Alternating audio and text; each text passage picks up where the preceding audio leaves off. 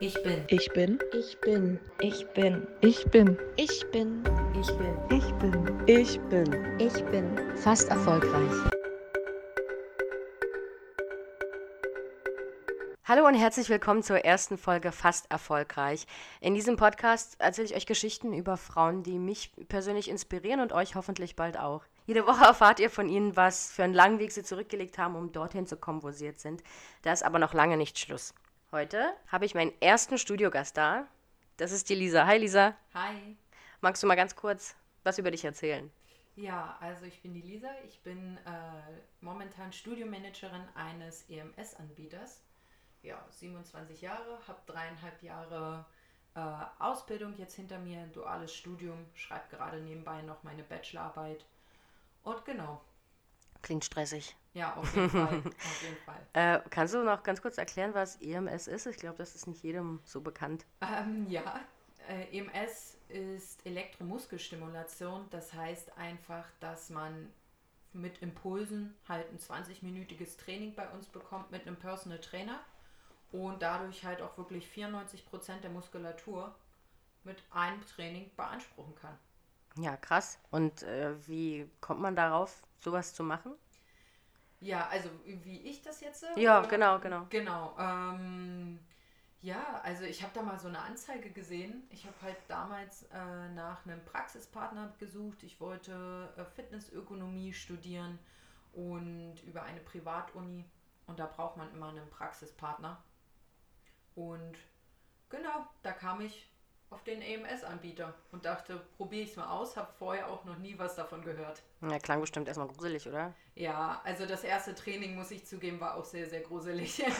Dann äh, zu gucken, oh mein Gott, jetzt auf einmal läuft Strom durch meinen Körper, ist halt schon echt witzig, aber es bringt echt was. Ja, ich glaube, das schreckt auch viele Leute ab, wenn man erstmal hört, so, ich trainiere mit Strom. Äh, wie gehst du denn damit um, wenn die Leute dann erstmal Angst haben? Ja, natürlich versuche ich den Leuten immer sehr viel Sicherheit zu geben. Also wir haben schon des Öfteren sogar Leute gehabt, die dann äh, fast geweint haben, als wir sie ans Gerät angeschlossen haben. Aber ähm, wir fangen dann halt ganz, ganz langsam an. Wirklich, das äh, musst du dir vorstellen, als ob so ein, so ein Handy auf deinem Oberschenkel liegt und das vibriert. So fühlt sich das am Anfang an. Okay. Und da kommen dann halt die Leute auch wirklich rein. Wir haben auch den Vorteil, dass wir halt relativ vor dem Schaufenster trainieren. Das heißt, dass man von außen aus sieht, hey, okay, da passiert jetzt wirklich nichts, ist eigentlich alles cool. Ja, da fühlt man sich bestimmt auch ganz schön beobachtet, oder? Ja, also das, das denkt man immer. Wenn man natürlich aber erstmal im Training ist, dann hat man vollen Fokus auf die Übung, auf den Personal Trainer und dann bekommt man gar nicht mit, wer draußen langläuft. Und abends ist es sowieso so durch die Dunkelheit, dass man gar nicht sieht, was da draußen abgeht. Also das übersieht man dann wirklich sehr schnell. Okay, ist ja auch bestimmt anstrengend, das, Das Training. definitiv. Also wir hatten schon äh, viele sehr männliche potenzielle Neumitglieder, die dachten, ach ja, 20 Minuten halte ich schon aus, die dann ja eines Besseren auf jeden Fall belehrt wurden. Sehr gut. Äh, bist du denn glücklich da, wo du jetzt gerade bist, oder geht da noch ein bisschen was? Ja, also ich bin auf jeden Fall äh, sehr, sehr glücklich da, wo ich jetzt bin. Ähm, hatte halt auch vorher nicht so die gute Vergangenheit, sagen wir jetzt mal so. Und ähm, ja. Geht da noch was? ja, geht dann Deine, auch auf deine Vergangenheit kommen wir gleich nochmal zurück, aber Genau. sprechen wir erstmal kurz über die Ähm, Zukunft. gehen tut immer noch was. Also ich habe eine, eine ganz klare, feste Vision in meinem Kopf, die ich natürlich die nächsten Jahre auch äh, weiter ausführen möchte.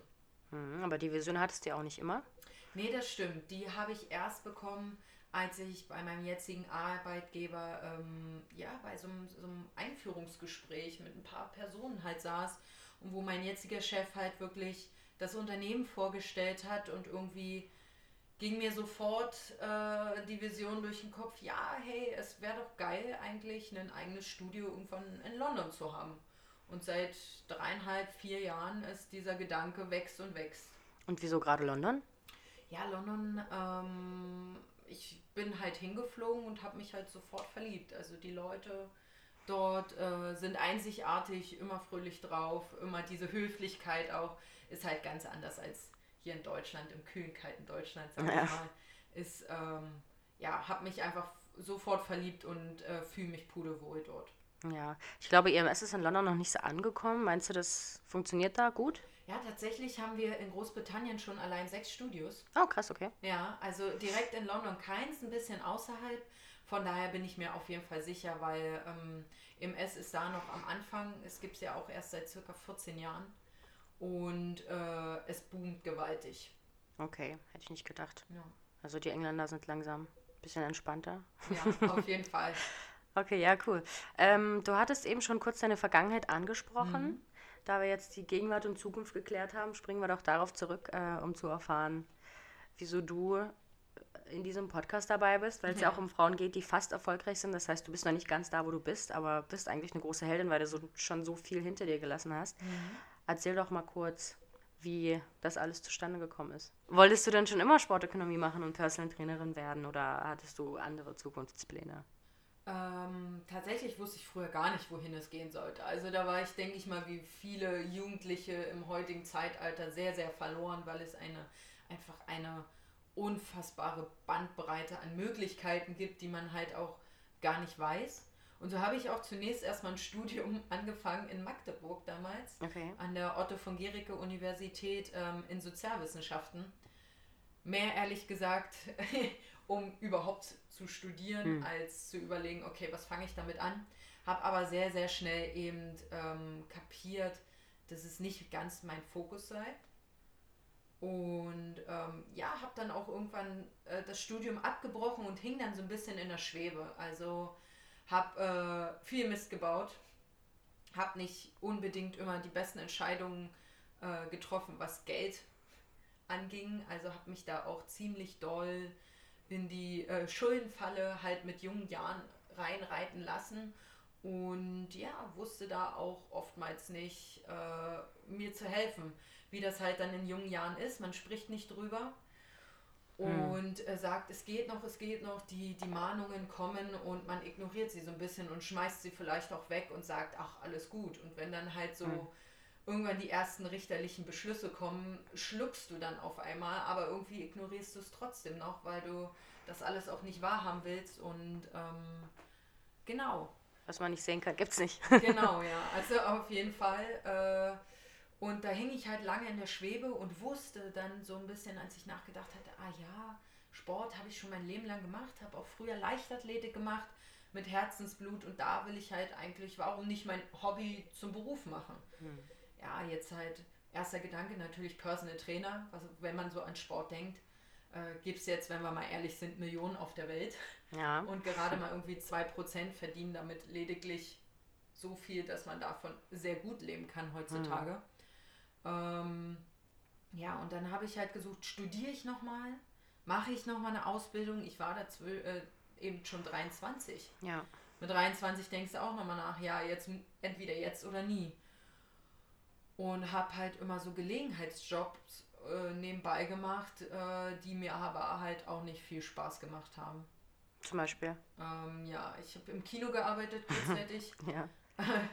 also mehr schlecht als recht. Ja. Ähm, worauf ich auch äh, gefeuert wurde, nicht aufgrund meiner Arbeitsleistung, sondern eher aufgrund meines Äußerlichen. Also da ich äh, Piercings trage und Tattoos, Okay, ja. ähm, wurde gesagt, in der Dienstleistungsbranche wäre ich dort nicht richtig. Mhm. Mein jetziger Arbeitgeber bestätigt dies nicht. Ja.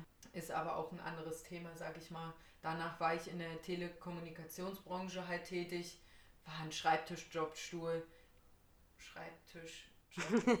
ja, Schreibtisch, Jobstuhl. genau, war ein Schreibtischjob, Stuhl. Ja. Ähm, nee, war ein Schreibtischjob und da habe ich auch gemerkt, oh nee, ich muss hier raus, das geht gar nicht.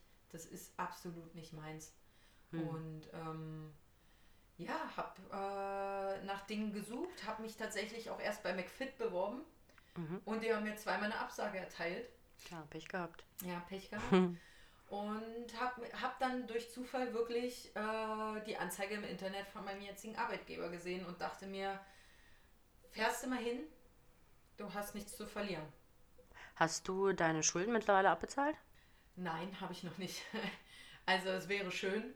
Ich klause immer noch dran. Nach vier Jahren hängen sie mir auch noch sehr, sehr nach und äh, auch leider erschweren mir momentan auch das Leben. Ja, Es das kann könnte ich mir alles vorstellen. viel, viel einfacher gehen. Ähm, aber ich habe schon auf jeden Fall einen Teil abbezahlt und äh, es war nicht immer einfach, weil ähm, ich bekomme ja zurzeit noch Ausbildungsgehalt und äh, von diesem Ausbildungsgehalt dann nochmal Dinge abzugeben, das ist halt sehr, sehr hart und in den letzten vier Jahren konnte ich mir dadurch halt vieles nicht ermöglichen und habe sozusagen nur so an, der, an dem Existenzlimit gegraben und äh, durch Unterstützung hätte ich das auch nicht geschafft. Was ich mich noch frage, ist, wenn man erstmal in so einem, in so einem Loch sitzt und, tausend Schulden hat, wie, was gibt einem denn so den, den Push, da rauszukommen? Was motiviert einen in dem Moment, das überhaupt weiter zu versuchen? Also es ist sehr schwierig, weil ähm, ich bin ehrlich, ich hatte auch viel mit Depressionen da zu kämpfen, die halt auch daraus ähm, nützen, weil wenn man kein Geld hat, es ist halt irgendwann immer in einem Alter wollen halt Freunde rausgehen, Kaffee trinken gehen, da hockt man nicht nur zu Hause rum und was machen. Ähm, und das war halt immer so ein, so ein, dann sagt man irgendwann einfach nur nein, nein, nein, weil man sich auch irgendwann schämt und man kommt in die Falle und fühlt sich so eingeschlossen, so allein und hilflos und ähm, ja, das war so schon sehr, sehr schwer auf jeden Fall. Ähm, aber der Gedanke einfach daran, irgendwann Geld zu verdienen und sich auch mal was zu gönnen und jetzt einfach durch die Scheiße zu gehen, ähm, zieht einen immer hoch. Und das war tatsächlich auch einmal natürlich der Freundeskreis, der da einen so geholfen hat, der immer wieder gesagt hat, mach weiter, mach weiter, wie viele Abende man auch da saß und geheult hat, ähm, wie viele Überstunden man auch geschoben hat und alles. Man wusste irgendwann, also ich weiß auf jeden Fall, für was ich es tue. Und das ist halt einfach diese Vision, die ich äh, am Anfang meiner Ausbildung eben im Kopf hatte und die, wie ich vorhin schon gesagt habe, mit der Zeit eben immer, immer stärker und äh, realer geworden ist. Und irgendwann weißt du, okay, dafür kämpfe ich jetzt, um irgendwann einfach dieses eigene Studio, diese Selbstständigkeit zu haben und einfach frei von allem zu sein, von den ganzen Schulden sich zu befreien, diese schwere Last, die halt auf den Schultern liegt, mhm. einfach irgendwann abwerfen zu können. Genau. Und das war halt irgendwann so, dass, okay, hey, ich, ich tue es dafür. Und ich muss halt auch ehrlich sagen, dass einfach mein Job mir Spaß macht. Und ich glaube, mhm. das ist ein, ein sehr, sehr wichtiger Punkt. Ja. Ich äh, würde mein Job mir nicht Spaß machen, würde ich jetzt nicht an dem Punkt stehen und hätte auch gar nicht so viel gekämpft, aus dieser Schuldenfalle und aus diesen Depressionen wieder rauszukommen. Ja, ich glaube, da hast du echt Glück gehabt, dass du es zufällig entdeckt hast. Ja, im Internet. Jeden, auf jeden Fall. Auch da das Vertrauen halt von meinem Chef und meinem Arbeitgeber, die kennen meine jetzige Situation, um mich da auch hin einfach in die richtige Richtung zu schieben. Und alles das, was ich in meiner Kindheit erlernt habe, wie Selbstbewusstsein, Disziplin und alles, habe ich halt zwischendurch verloren gehabt. Hm. Und das kam halt durch die Arbeit wieder hoch. Und ähm, Deshalb kämpfe ich einfach jeden Tag dran und ich will auch einfach das, was ich jetzt die vier Jahre durchgemacht habe, meinen Auszubildenden momentan auch weitergeben, weil die sind jetzt mit 18, 19 teilweise erschreckenderweise sogar ja. in derselben Situation. Ja. Was würdest du dann jungen Leuten, die ähm, sich in der gleichen Situation befinden wie du, die vielleicht aber niemanden haben, das heißt, die sitzen da mit Schulden, keinen Perspektiven, ähm, um sich wieder aufzubauen? Ja, auf jeden Fall ähm, ist schwierig. Du brauchst auf jeden Fall immer eine Person. Es sei es Freunde oder dein Arbeitgeber tatsächlich oder Familie. Ich weiß, viele haben auch nicht so oder haben die Distanz zu ihrer Familie. Mhm. Ähm, ich würde auf jeden Fall raten, ihr braucht einen Ansprechpartner. Es bringt nichts, nichts zu sprechen. Das musste ich auch mit der Zeit halt sehr, sehr deutlich lernen, weil erst dann kommt man erst recht nicht raus. Alleine schafft man das in gewisser Maßen, aber es gibt immer so Tage, wo du einfach nur am Boden liegst. Und genau an diesen Tagen brauchst du die eine Person, die dir einen Arschtritt verpasst, die sagt, hey, du machst das mega gut, mach weiter, mach weiter, mach weiter. An den restlichen Tagen brauchst du die Person wahrscheinlich nicht. Aber es gibt immer so einmal, auch wenn es nur einmal im Jahr ist oder sonst was, diese Person, die du dann in dem Moment brauchst. Und äh, da würde ich halt raten, sich wirklich versuchen, an eine Person zu wenden und dann einfach weiterzumachen und wirklich das zu finden, was man machen will. Das ist halt der Punkt. Es bringt nichts, eine Ausbildung, ein Studium wie ich anzufangen, um etwas zu haben, über das, was man vielleicht später gar nicht machen will. Man kann sich immer weiterentwickeln, aber wenn man überlegt heutzutage, muss man 40, 50, 60 Jahre in dem Beruf irgendwie ausleben. Ja. Man muss sein Leben damit irgendwann verbringen. Klar kann man sich irgendwann umschulen, aber ja, sind wir mal ehrlich, wer tut das denn? Also die wenigsten. Ja. Und da halt wirklich, auch wenn es eine Scheißsituation ist, ähm, nicht den Weg zu gehen, wo man das schnelle Geld verdient. In dem Moment, klar ist es besser, aber vielleicht dann den schwierigeren Weg sogar gehen, aber mit einer zukünftigen Perspektive. Und was ich auch in meinem, äh, in den letzten drei, vier Jahren gelernt habe, ist nicht das große Ganze zu sehen. Wenn ein Riesenhaufen an Schulden auf deinen Schultern lastet oder man Depression hat oder sonst was, einfach versuchen, die Dinge klein zu machen. Alles Schritt für Schritt zu sehen. Halt wirklich in Schritten, in ganz kleinen Schritten anzufangen. Und dann ist ein Riesenproblem, was man, äh, was, wo man denkt, ich schaffe das nicht, ist halt irgendwann möglich zu bewältigen. Und das ist halt wirklich diese kleinen Schritte, okay, was mache ich jetzt? Und nicht gleich wieder fünf Schritte, das, das, das muss ich machen, sondern wirklich, als nächstes mache ich das. Okay, wenn ich jetzt das erledigt habe, was ist dann mein nächster Schritt? Hm. Und dann prasselt nicht eine Riesenmenge an Problemen auf dich, sondern es sind nur so kleine Brocken und man er erlebt dann halt ein Glücksgefühl, wenn man diese kleinen Schritte eben erlebt Ja. oder vervollständigt hat dann eben. Ich glaube, das ist ein richtig guter Tipp. Und auch eine sehr beeindruckende Geschichte. Ja, danke. Vielen Dank. Ähm, möchtest du noch etwas sagen zum Schluss? Zum Als Schluss. Abschluss.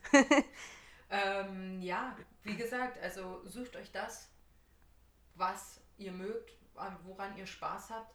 Denkt immer daran, was ist euer Warum dahinter. Sucht euch das Warum und dann, wenn ihr das Warum habt, dann ist es stark genug, jedes Problem zu lösen. Vielen Dank, Lisa. Ja, Danke für danke das dir. Gespräch. Und äh, vielen Dank euch fürs Zuhören. Und nächste Woche gibt es die nächste Folge mit Jessica, eine äh, Studienabbrecherin, die sich gegen ihre Eltern gestellt hat und sich mit ähm, Mitte 20 nochmal komplett neu orientiert hat. Bis dann!